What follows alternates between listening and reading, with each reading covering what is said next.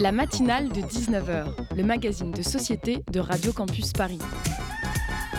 On y parle de sujets sérieux, de sujets moins sérieux, de ce qui se passe en Ile-de-France et de débats pas forcément consensuels.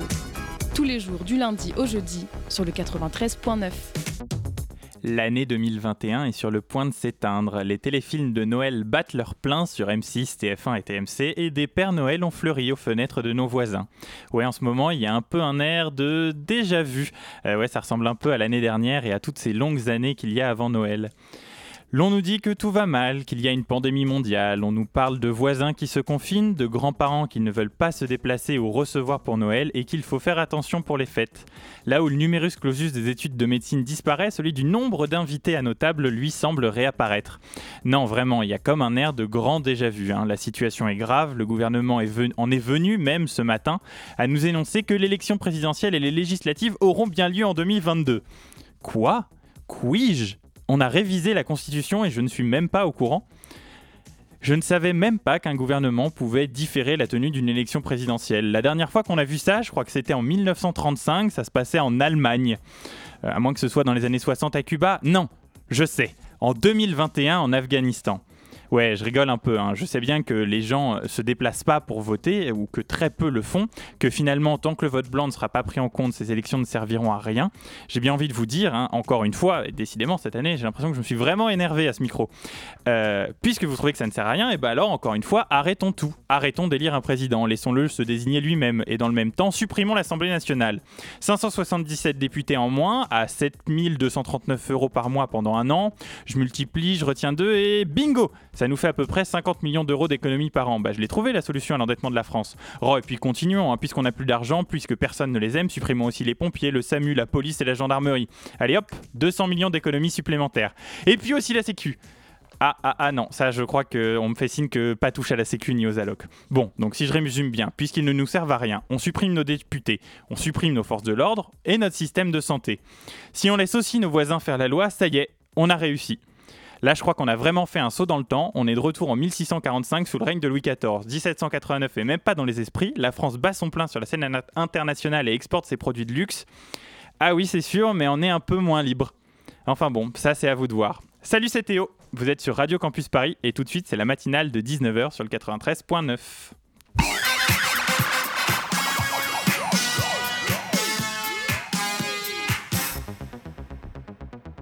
nous sommes partis pour une heure en direct où nous allons euh, parler euh, de politique, où nous allons parler euh, d'élections. On recevra ensuite Family Help, une app qui tend à se développer. Elle est gratuite et destinée aux aidants des seniors en perte d'autonomie l'occasion pour nous de faire le point sur, sur, leur situation en France et de ceux qui sont en première ligne. Mais tout de suite, nous allons parler vote, citoyenneté, présidentielle, urne et jeunesse. Un dernier sondage révèle que l'abstention a atteint près de 87% euh, chez les jeunes lors des dernières élections régionales, un chiffre record. Explication. Voilà pour le programme de la matinale de 19h sur le 93.9. La matinale de 19h sur Radio Campus Paris. Et ce soir, nous recevons Lucas Ormière par téléphone. Bonsoir Lucas. Bonsoir Hugo, merci de votre invitation. Alors, vous êtes doctorant en sciences politiques au sein de Sciences Po Bordeaux. Euh, alors, on vient de le dire, hein, le taux d'abstention chez les jeunes, il est euh, alarmant. On a presque envie de dire qu'on va vers euh, une chute de la démocratie, même si le terme est un peu fort. Qu'est-ce qui explique ce, malheureux record?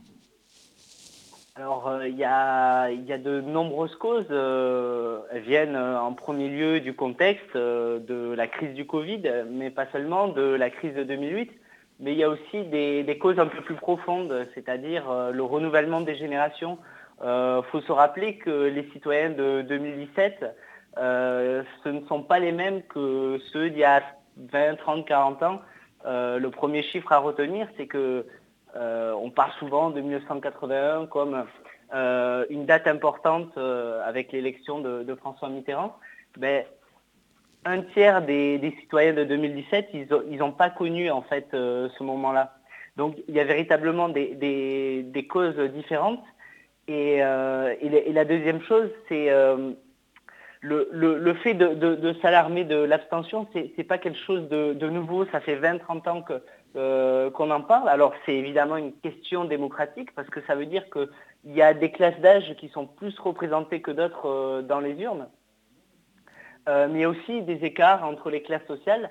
Mais si on en revient à la question des, classes d'âge, si les anciennes générations sont plus représentées dans les urnes, ça va aussi se traduire par des différences en termes de politique publique. on peut et, on va dire, par exemple, les politiques vont plus ou moins faire attention à, des choses différentes. On peut penser par exemple euh, au RSA, c'est quelque chose de... C'est pas anodin si le RSA euh, est, réservé aux plus de 25 ans et il y a de fortes restrictions euh, pour les moins de 25 ans. Et, et pour conclure la chose, est-ce que les jeunes sont si désintéressés du vote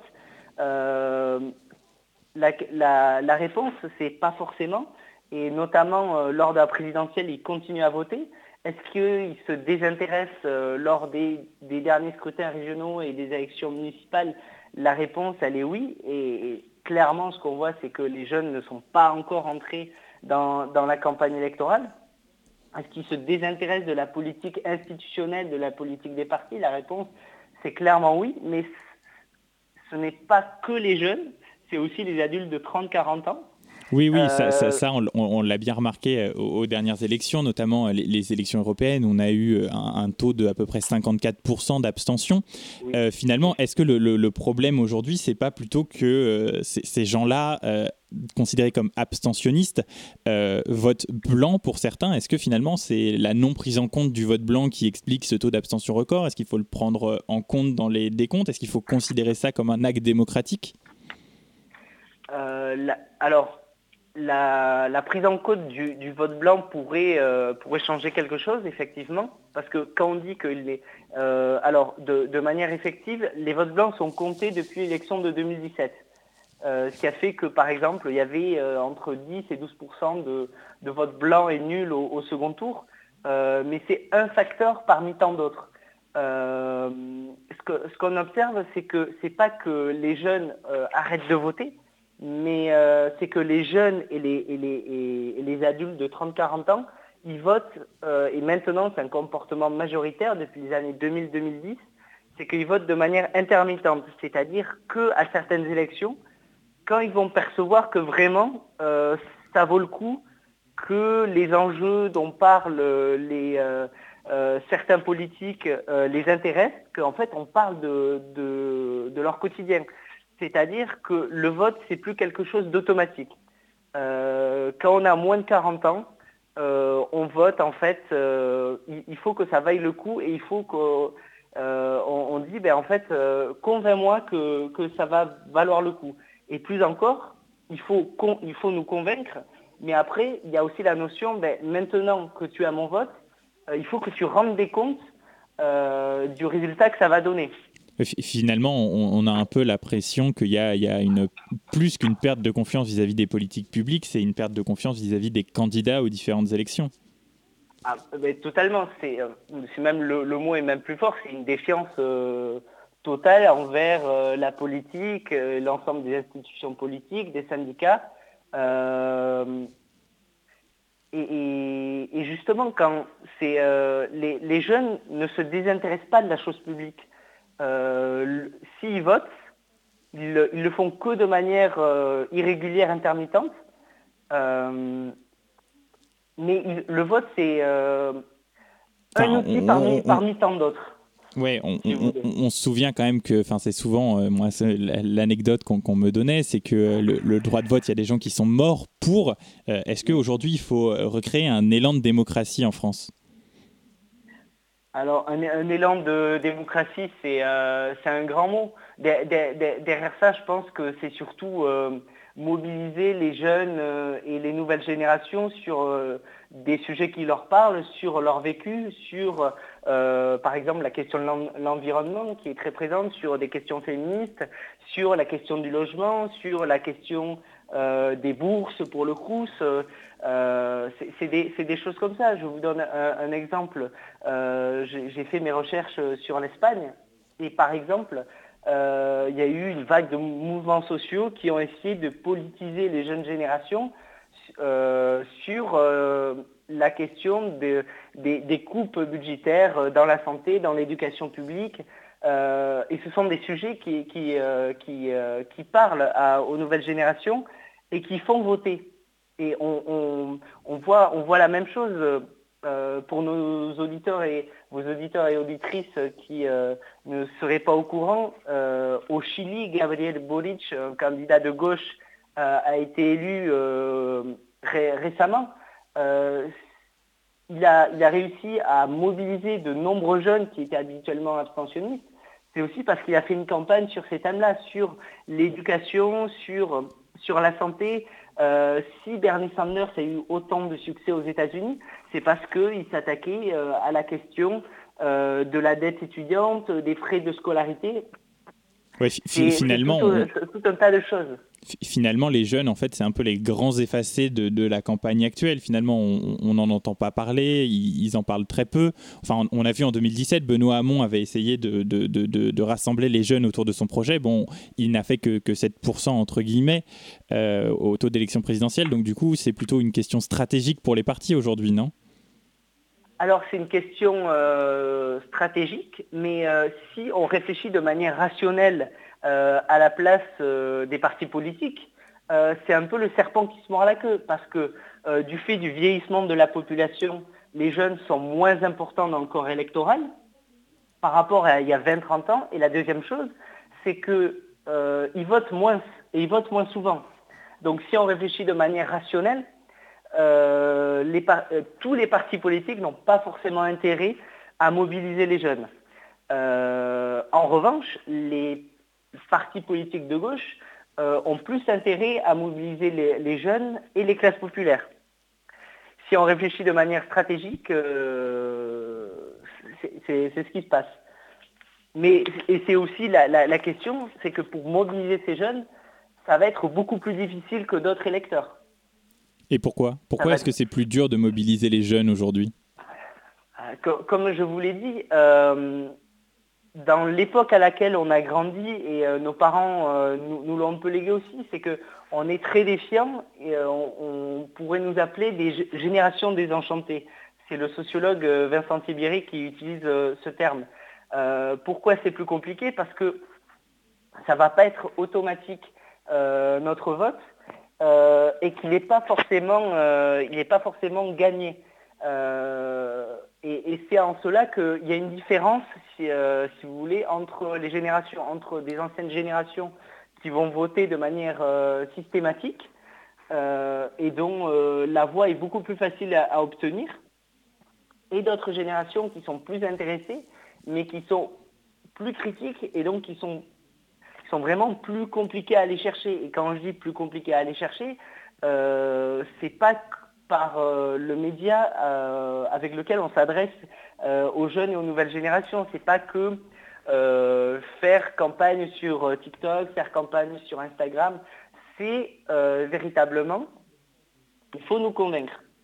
Et c'est en cela qu'il y a une différence de génération entre la génération de nos grands-parents et nous en tant que jeunes qui avons 18, 20, 25, 30 et jusqu'à 45 ans c'est cela la, véritable différence.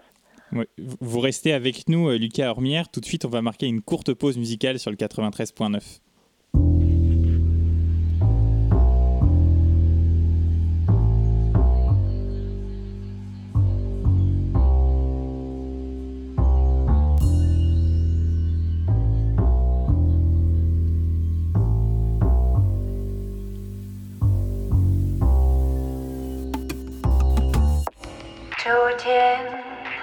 beautiful summer day. Through the forest, birds play same. Stream to and line. Who's me, the horse, was there dead. Marshland, our tree feeling. Other world, one feels cool, wonderful wanting to end you. Westland, Fudge Melon, Velvet. And his cries lost in the night. outside, outside of time. And the man's face covered in dirt. As damaged man,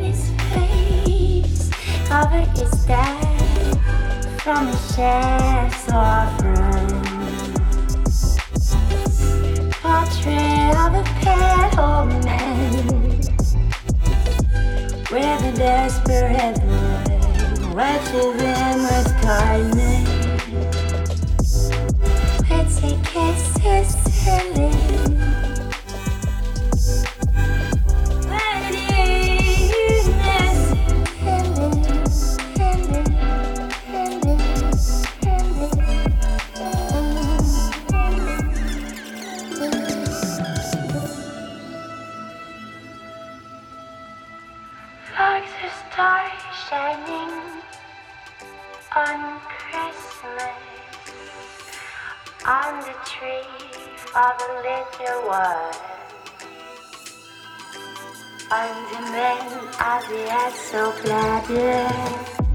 At the very heart of new high, put nicks not back in this crowd, right? Get high, this right away. Hot man of new era. Scramble. Cowbell country road. And step on this song road. This there in the night. In the pottery of my heart. In the middle of the rumble. Stay alone, smile. Stay alone, smile, thinking they light.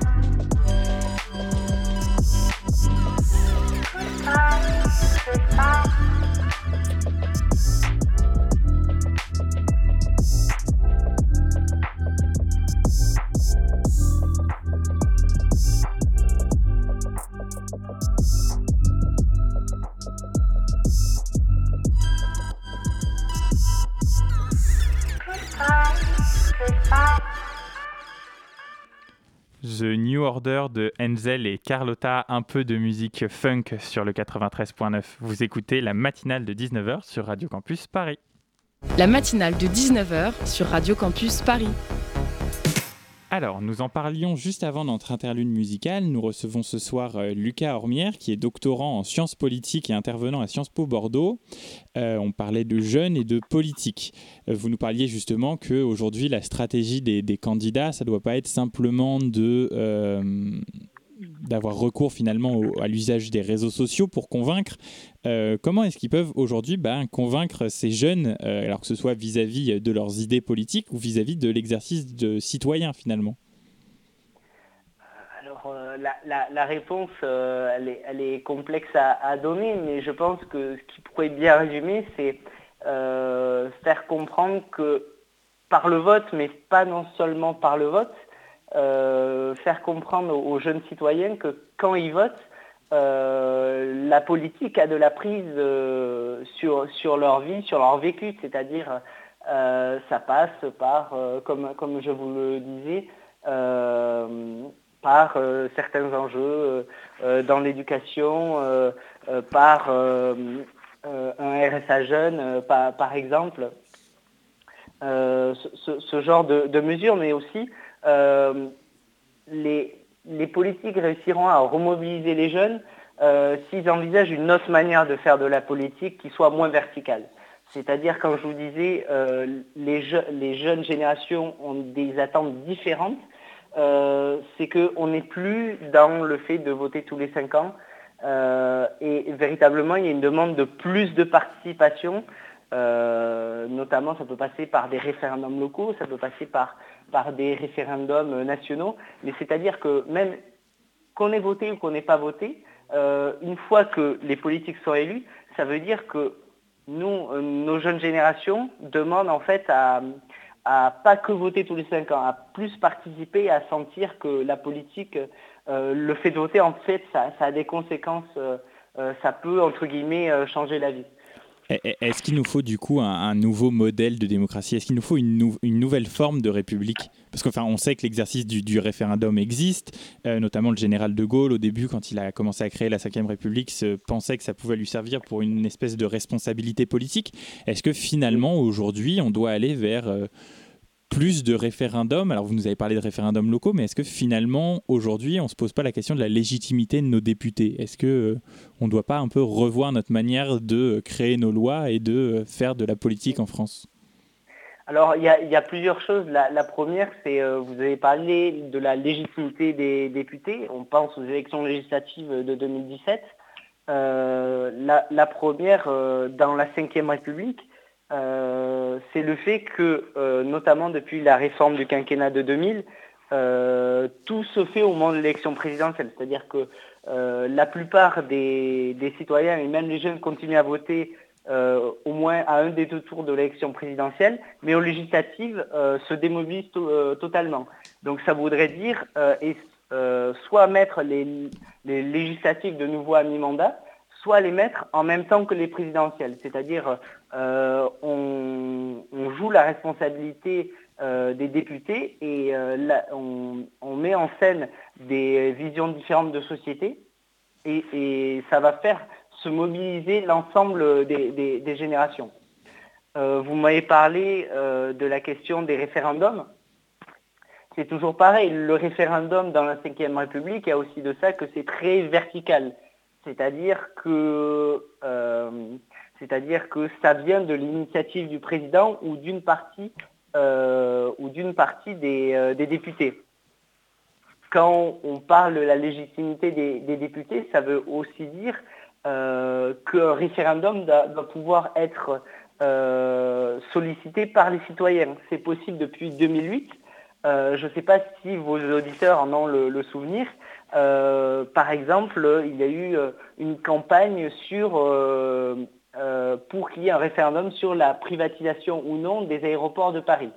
Le seuil pour que le référendum puisse avoir lieu au niveau national, c'est environ 10% du corps électoral. 10% du corps électoral, ça veut dire qu'il faut solliciter 4 millions et demi d'électeurs. Donc vous imaginez, c'est presque une barrière infranchissable. Et on peut se souvenir euh, du site qui, a été mis en place euh, euh, par, le gouvernement pour essayer de, mettre en place ces signatures. C'était un site avec un graphisme des années 2000. Donc vous comprenez très bien aussi que si on veut refaire se mobiliser les jeunes générations et les faire s'intéresser à la politique, les faire participer dans toutes les formes, ça veut dire vraiment les faire participer pour de vrai, c'est-à-dire ne pas utiliser le référendum comme un outil au, service, euh, au service du pouvoir. Oui, finalement, on, se dit quand on voit euh, aujourd'hui comment est-ce qu'on peut utiliser cet outil référendum, nous en tant que citoyens, que ça, ça a l'air plus compliqué que de faire une action de groupe contre les grands industriels. Est-ce que finalement, on pourrait pas voir euh, au fur et à mesure du temps des, euh, alors même si c'est pas forcément de leur ressort, mais des associations qui pourraient se monter pour euh, aider des projets à récolter des signatures, à faire avancer des référendums. Est-ce que finalement il n'y a que l'État qui a ce rôle ou est-ce que nous aussi en tant que citoyens on peut décider de prendre les choses en main et de créer des référendums entre nous en allant au-delà? Alors moi, moi, en tant que chercheur, mon, rôle, c'est n'est pas de dire qu'il faut faire ou ce qu'il ne faut pas faire, ce qu'il ne faut pas faire. Mais ah, effectivement, euh, ça passe par des associations, euh, par euh, différentes formes de, de, participation politique. Et, et, nos jeunes générations le, le, font déjà. comme je vous l'ai un peu déjà dit, les jeunes et même les adultes de moins de 45 ans, ils participent moins de manière institutionnelle, mais euh, ils participent dans des associations. Il y a aussi, euh, par leur style de vie, par le fait d'acheter un produit plutôt qu'un autre, euh, par le fait de manifester, par le fait de faire des pétitions ou par le fait de faire une campagne pour un, référendum à travers une association. Les, jeunes participent. C'est pour cela que le fait de culpabiliser les jeunes de, l'abstention, il y a, quand même véritablement un problème euh, en termes du, euh, il y a un problème du côté des partis politiques, donc de l'offre politique, qui ne comprennent pas les attentes des, jeunes générations et qui ne comprennent pas exactement leurs demandes. Donc oui, ça veut dire que euh, les partis politiques et les politiques doivent comprendre les attentes et la manière de fonctionner et de participer des, jeunes en France. Ils doivent mieux la comprendre. Et est-ce que ça, ça peut passer par euh, une, euh, une démocratie un peu 2.0 Enfin, on, l'a vu pendant le Covid, euh, pendant la pandémie mondiale, les États-Unis, eux, ont, réélu un chef de l'État, ils ont élu Joe Biden. Et ça, ça s'est notamment fait via le vote par correspondance, donc le vote sur Internet et le vote par la poste. Est-ce que ça, ça peut pas être une manière de stimuler les jeunes en allant directement sur leur réseau? Alors, moi, ma réponse, euh, même en tant que, jeune chercheur, je serais plutôt, plutôt réservé au, contraire. Je, pense que c'est possible que ça fasse augmenter la participation, mais c'est juste un outil euh, parmi d'autres. Euh, le constat que je vous ai donné, c'est que les jeunes générations n'ont pas arrêté de voter. Donc ce n'est pas une question d'outils ou de techniques pour voter, c'est une question de qu'est-ce qu'il faut faire pour continuer à les faire voter. Euh, le, vote en ligne peut fonctionner, mais si les jeunes continuent à voter, c'est que quelque part, quand ils votent, ils comprennent que ça a toujours de temps en temps encore quelque chose d'utile. Et, il faut aussi penser dans qu'est-ce que c'est le vote. Euh, il y, a une, sorte de symbolique. Alors cette symbolique, elle marche plus autant qu'avant euh, chez les jeunes et les nouvelles générations, mais il y a une côté de, magie, c'est-à-dire je participe à un acte collectif euh, je fais quelque chose pour, euh, ma, pour euh, la nation à laquelle j'appartiens. Donc le vote en ligne peut être un outil, mais ce n'est pas ça qui, qui, va, qui va tout changer non plus. Oui, donc en fait, pour restimuler les jeunes aujourd'hui, il faut un peu revoir les, les, sujets, la manière dont on les tient en haleine. vous nous aviez parlé beaucoup de, de, de l'Espagne, puisque vous avez fait vos, vos travaux dessus. Qu'est-ce qui marche là-bas aujourd'hui? Alors, il euh, n'y a, pas de, recette magique, ça, dépend du contexte, mais euh, on peut revenir euh, rapidement. Dans, le contexte de l'Espagne, il y a eu une crise très très très forte, beaucoup plus forte qu'en France. et ce qui a marché, c'est aussi le, le fait que il y a beaucoup de, citoyens qui, dans un premier temps, bah, ont arrêté de, voter, sentis orphelins et ont dit ben, j'arrête de voter pour euh, les partis de gouvernement traditionnels, c'est-à-dire les partis euh, sociodémocrates et les partis euh, conservateurs.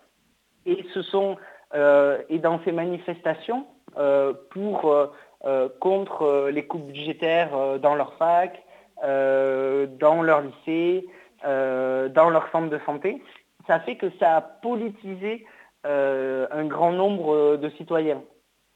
Et, ce qui s'est ensuite passé, c'est qu'il y a des nouveaux partis qui, sont apparus, euh, un parti notamment Podemos, euh, qui euh, pourrait ressembler un peu en France à ce qu'est la France insoumise. Et ce parti a justement fait une campagne pour essayer de mobiliser tous ces abstentionnistes, tous ces gens qui pensaient que la politique, ça ne servait plus à rien. Et elle a réussi à, mobiliser ces citoyens qui s'étaient politisés pendant les manifestations. Mais après, qu'est-ce qui se passe? C'est-à-dire que, comme je vous l'ai dit, euh, entre guillemets, on est des générations, à nous, on nous l'a fait plus. C'est-à-dire qu'on peut se mobiliser une fois, deux fois, mais on finit, toujours, on, par être un peu désenchanté. C'est-à-dire que s'il n'y a pas quelque chose de concret, si ça, on n'arrive pas avoir euh, des politiques publiques concrètes derrière euh, qui représentent nos intérêts, euh, ça fait ben, qu'on va plus forcément, on, va dire ben, j'ai voté une fois pour Podemos, le lendemain j'ai voté pour un autre parti de gauche ou un parti de, centre, mais le, on va dire deux, trois ans après, je vais être plus critique et je vais dire ben, cette fois-ci je ne vais plus voter. Donc, comme je vous disais, la, recette, elle n'est pas magique. Euh, mais ce qui se passe, en Espagne, et comme je vous le disais, ça s'est passé aussi au, Chili, il y, a souvent des liens entre les manifestations et le fait qu'il y ait des nouveaux partis qui, apparaissent et qui, font une, ont une manière de, faire de la politique un peu différente, qui répond un peu plus aux attentes des nouvelles générations et, qui parlent en fait euh, de politique euh, qui savent mobiliser les jeunes sur euh, leurs conditions de vie, leurs conditions de travail. Et, c'est ça qui, les fait se remobiliser, mais c'est toujours de manière provisoire. Merci beaucoup Lucas Ormière d'avoir accepté l'invitation de la matinale et d'être venu nous parler politique aujourd'hui chez les jeunes. tout de suite, on marque une nouvelle pause musicale sur le 93.9 FM et on revient juste après ça.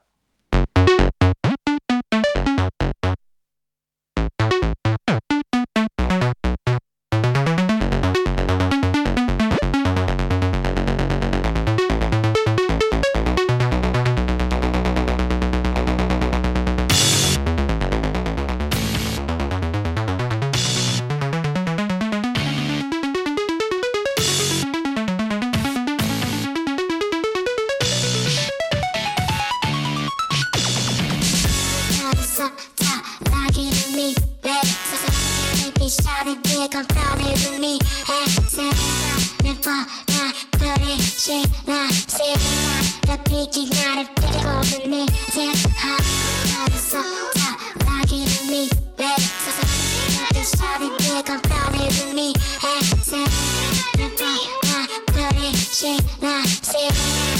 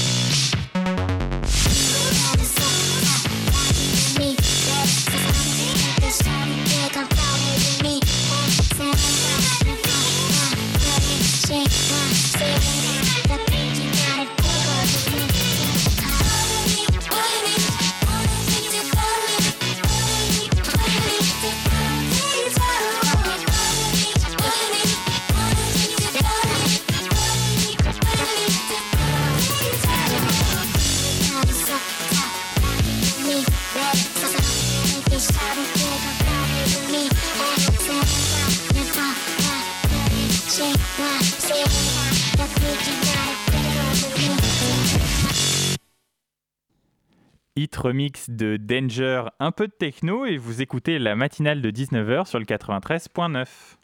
La matinale de 19h.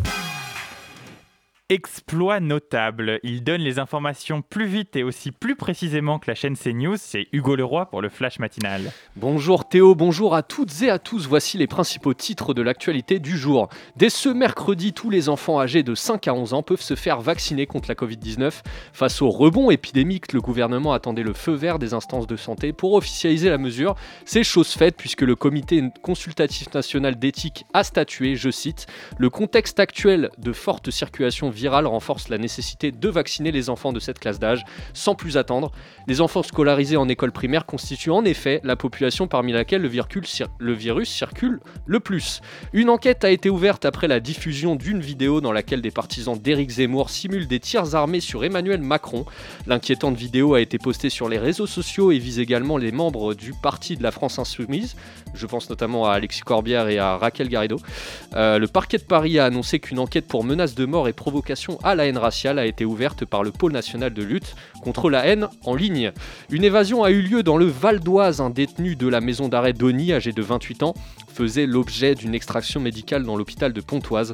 C'est là qu'il s'est évadé à l'aide d'une complice. Selon les dernières informations, sa visite à l'hôpital faisait suite à une fausse tentative de suicide.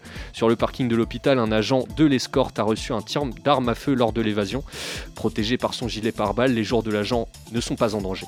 Sans transition, parlons du sport maintenant. Oui Théo, et les nouvelles concernant le sport ne sont que très peu joyeuses aujourd'hui, elles sont même plutôt graves, à commencer par une septième accusation de viol concernant le footballeur français Benjamin Mendy, le joueur de Manchester City et de l'équipe de France qui comparaissait aujourd'hui devant la justice britannique pour cinq accusations de viol et une accusation d'agression sexuelle, a été accablé d'une nouvelle affaire. Les faits ont été révélés par le Chestertown Court en même temps qu'une nouvelle date pour son procès qui a été décalé au 27 juin 2022.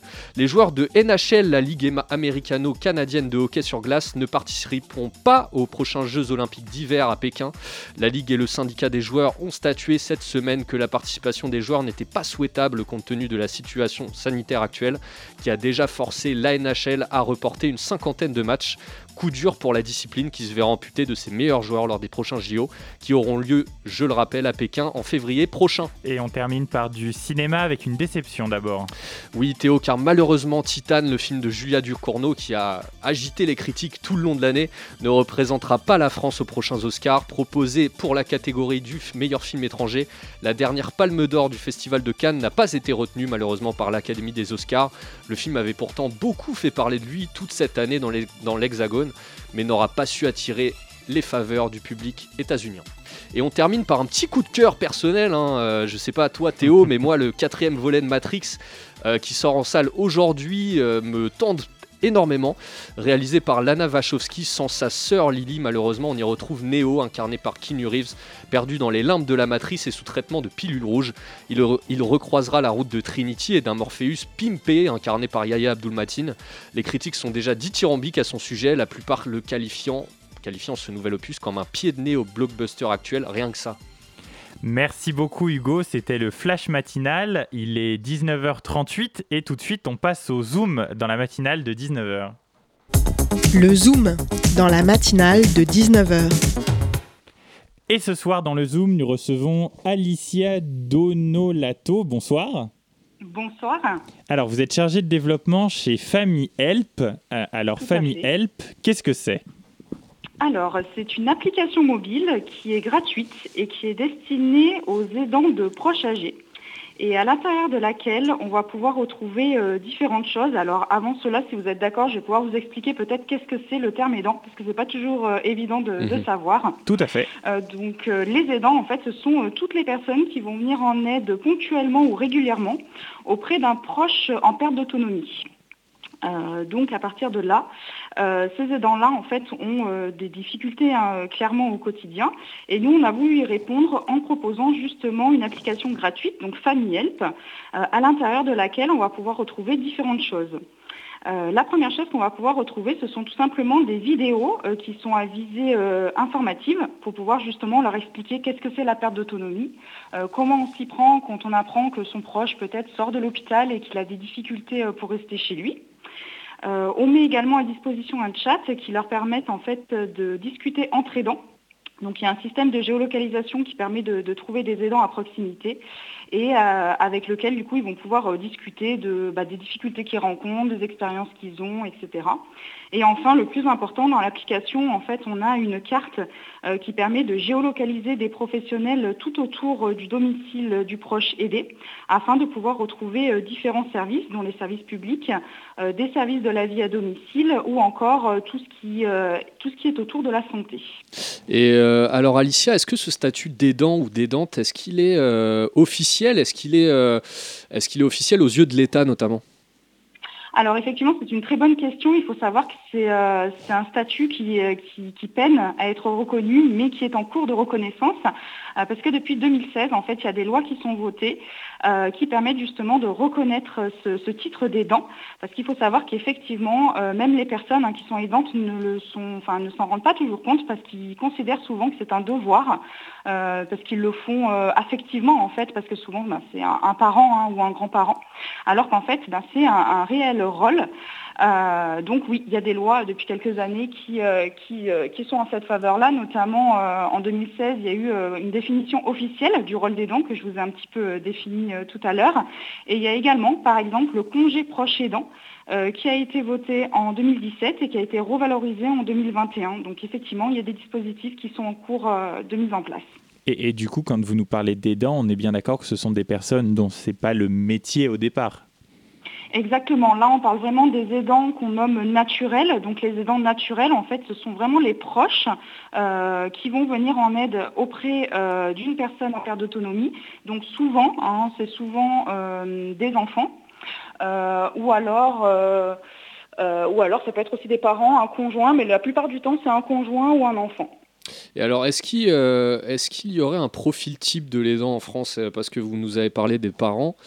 Mais, mhm. euh, mais est-ce qu'il y a d'autres profils qui, se, qui, qui, ressortent de ce, de ce panel de gens qui aident euh, les personnes âgées notamment, ou d'autres personnes, notamment les personnes handicapées, je pense à eux euh, Est-ce qu'il y a un profil type, par exemple, de l'aidant? Oui, tout à fait. Il y a des études hein, qui ont été menées et même nous, on est en lien permanent justement avec les aidants qui utilisent l'application pour pouvoir mieux les connaître justement et mieux répondre à leurs besoins. Aujourd'hui, on sait que la majorité des aidants sont des femmes et que la moyenne d'âge est de 39 ans. Euh, ça, j'insiste un peu là-dessus parce que la moyenne d'âge était plus élevée il y a quelques années et plus les années passent, plus euh, cette moyenne d'âge se rajeunit. D'accord. Euh, voilà. et, justement, justement, pourquoi vous pensez que ce sont les femmes qui sont, qui sont, qui sont le plus présentes en, en termes d'aidantes Vous pensez que les hommes, enfin, c'est quoi quel, est ce phénomène qui fait que les, les femmes sont plus amenées à être dans ce statut d'aidante justement? Alors euh, culturellement, en fait, hein, tout simplement, euh, les habitudes hein, de, depuis, euh, depuis de nombreuses générations où les femmes ont tendance à, plus naturellement s'occuper déjà de la famille, hein, j'en reviens à la base. donc quand il y a besoin de, s'occuper d'une personne en perte d'autonomie, c'est souvent naturellement la, femme qui fait cette démarche-là. Mhm. Après, voilà, c'est une majorité, bien sûr, il y a des hommes qui sont aussi dans ce profil-là, mais effectivement, la majorité sont aujourd'hui encore des femmes. Restez avec nous, on va marquer une dernière pause musicale sur Radio Campus Paris 93.9 FM.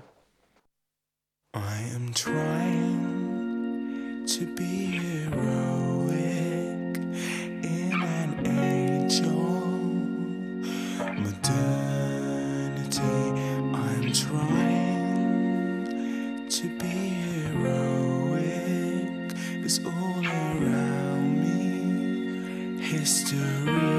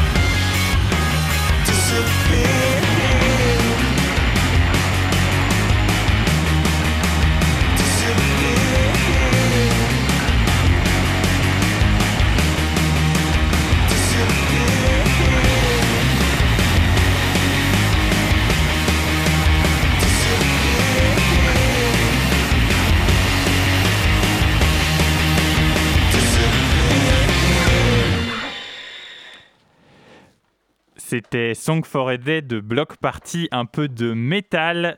Euh, vous écoutez la matinale de 19h sur le 93.9. Le Zoom, dans la matinale de 19h. Alors, on en parlait juste avant euh, cette petite coupure musicale euh, de l'aidance aujourd'hui en France. Alors, nous recevons pour ça euh, Madame Dono, da, Dona, no, je vais pas y arriver, Dono Lato. Dono Lato. C'est bien ça. Je suis désolé. Euh, alors du coup, euh, on parlait d'un profil type de l'aidant que aujourd'hui il est de plus en plus développé euh, de manière législative. Euh, Est-ce que aujourd'hui, ces aidants qui sont non professionnels, euh, ils peuvent aller aider quelqu'un d'autre? Est-ce qu'il faut forcément qu'ils aient des liens ou est-ce que euh, on peut bah, aujourd'hui du jour au lendemain dire voilà, je suis aidant, j'ai envie d'aider, qu'est-ce que je peux faire? Oui, oui, tout à fait. On peut être aidant aussi en s'occupant d'un voisin, par exemple. C'est-à-dire qu'il n'y a pas besoin d'avoir un lien familial pour être reconnu en tant qu'aidant. Euh, donc oui, oui, tout à fait. Ce, n'est pas forcément un, lien du sang, en fait, tout simplement. C'est juste le fait de venir en aide à une personne. euh, On est considéré comme aidant. Et il faut forcément que la personne qu'on aide soit plus âgée que nous. Enfin, on, a parlé du handicap, etc. Mais euh, on a parlé de, pas d'enfants qui vont aider leurs parents. Mais est-ce qu'on a aussi des parents qui aident leurs enfants et qui peuvent avoir ce statut? Oui, oui, tout à fait. À partir du moment où la, la personne aidée en fait a une perte d'autonomie, donc euh, soit un handicap, euh, soit euh, lié à l'âge, euh, la personne est du coup considérée aidante auprès de la personne en question. Tout à fait. mais, mais donc le critère, c'est la perte d'autonomie. C'est ça, tout à fait. Et euh, on va changer de registre un petit peu et parler plus de, du statut d'aidant au sein de son entreprise, puisqu'on sait que le, le statut d'aidant, il est, euh, il est, euh, il est en plus d'un travail. Euh, Je, je sais que dans, dans les infos que j'ai eues, euh, vous, vous avez fait part de- de- d'une moyenne de 8 heures en plus de, du temps de travail. euh, de la personne, donc d'une moyenne de 8 heures euh, passées à aider les gens euh, à côté du travail. Qu'est-ce que l'entreprise pourrait faire pour, pour faciliter le- la vie aux aidants? Est-ce qu'il est qu'il n'y a pas un moyen de construire avec les entreprises un statut officiel, comme vous en avez parlé en début d'interview? Si, si, je pense qu'il y a encore des choses hein, qui peuvent s'améliorer dans les années à venir. Effectivement, comme vous l'avez dit, il y a énormément euh, d'aidants euh, qui doivent concilier leur vie personnelle avec leur vie professionnelle. Donc autant vous dire que c'est pas facile pour eux euh, tous les jours. Et il y a très peu d'employeurs qui sont au courant qu'ils ont des Mhm. salariés aidants. Donc la première chose qui, qui serait nécessaire, en fait, c'est tout simplement d'en parler. Ouais. Soit que l'aidant fasse la démarche, soit que l'employeur sensibilise ses salariés en fait à ça. Euh, puisqu'il existe des solutions. hein. Concrètement, l'employeur peut, euh, du coup, en ayant connaissance de ça, euh, proposer une Euh, Ah, je crois je crois qu'on a perdu, ouais. Madame. On a perdu Alicia Donolato. Euh, pour rappel, nous parlons des aidants en France. Oui, donc ça a coupé, confirmé. Nous avons parlé des aidants en France, Théo, et je crois que c'était très intéressant de savoir que, que cette situation doit être reconnue, puisque c'est quelque chose comme euh, c'est un statut qui est, comme je l'ai dit euh, auparavant, euh, concerne énormément de monde, notamment des femmes, oui, comme l'a dit Madame. ça, ça Donolato. concerne des femmes, ça concerne tout le monde. Enfin, on a, je pense qu'on a tous les souvenirs, surtout aujourd'hui, là, à l'approche des fêtes, d'avoir aidé une Mhm, grand-mère, mhm. une grande-tante, euh, voire même ses frères et sœurs, pourquoi pas? Enfin, en tous les cas, moi, j'ai- des souvenirs euh, de, de, de- de ma mère euh, qui est beaucoup allée voir euh, ma grand-mère, qui l'a beaucoup aidée dans sa vie. Euh, après, c'est sûr, c'est un statut qui aujourd'hui existe, euh, du moins en théorie. Il faudrait qu'il existe un peu plus sur le, le- le papier. En tous les cas, c'était euh, l'en- l'ensemble du débat. Si j'ai bien compris, il y, a des, il y a des projets de loi qui vont dans ce sens-là. Je crois qu'on a retrouvé Alicia Donolato. Alicia, oui, est-ce je que vous... suis là, je suis Parfait. désolée, je ne sais pas ce qui s'est Pas de passé. souci, pas de souci. C'est Aucun les, problème. c'est les déboires de la radio au téléphone, c'est c'est comme ça. C'est ça. Alors justement, on parlait de- du rôle de, de- de l'entreprise finalement dans l'accompagnement des aidants. Et euh, voilà. Peut-être une dernière question pour, euh, pour, pour vous, Alicia. Euh, quelles sont les solutions existantes pour soulager les aidants dans leur quotidien? C'est-à-dire que moi, je, ce, n'est pas mon cas, mais si quelqu'un dans, dans, dans notre famille ou dans notre entourage est un, est un aidant ou une aidante, qu'est-ce qu'on peut faire pour faciliter son quotidien? Vers quoi on peut le tourner ou la tourner? Alors euh, déjà effectivement donc pour revenir sur le statut de salarié aidant donc il y a différentes possibilités Mhm, hein. c'est mhm. de, de- voilà de pouvoir avoir une certaine souplesse au niveau des horaires peut-être de, de voir avec son employeur s'il est possible parfois de faire du télétravail ça peut aider aussi hein, au quotidien et une des solutions qu'il y a notamment euh, pour les salariés aidants euh, c'est euh, de solliciter le congé proche aidant dont j'ai parlé très Mhm. rapidement la dernière fois qui permet en fait d'avoir donc un congé pendant un temps, donc euh, c'est souvent pour trois mois, pour pouvoir justement euh, avoir un temps pour trouver une organisation, pour euh, pouvoir justement après reprendre son travail euh, en toute euh, quiétude. Euh, et donc pendant ce temps-là, en fait, la personne peut bénéficier d'une allocation journalière euh, du proche aidant pour pouvoir justement compenser au niveau financier. Donc ça, on va dire que c'est une des premières solutions euh, temporaires, hein, bien évidemment, qui est, euh, qui est possible pour les salariés aidants. Et ensuite, en ce qui concerne les solutions de façon un peu plus générale hein, pour tous les aidants, euh, il faut savoir qu'il en existe de nombreuses. Il y en a vraiment beaucoup.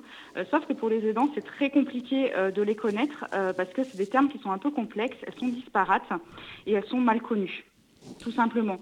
Les solutions, il y en a plein. Il y a des solutions d'accompagnement. il y a des solutions de répit, donc là c'est directement pour les dents. Il y a l'accompagnement pour les proches âgés. Il y a des solutions de maintien à domicile.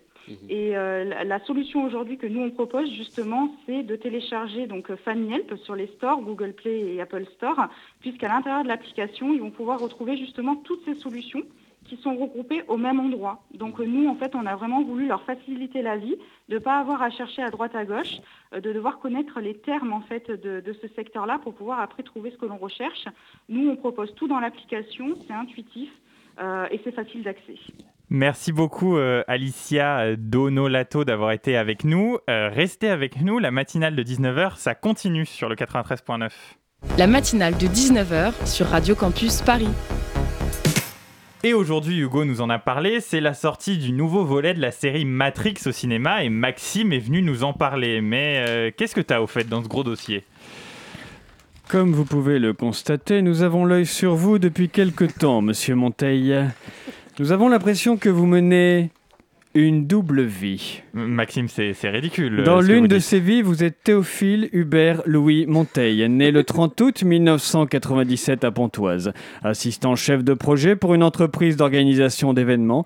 Vous avez un numéro de sécurité sociale, vous payez vos impôts et vous êtes opérateur CORG pour un groupement de gendarmerie départementale. Mais vous avez une autre vie, radiophonique.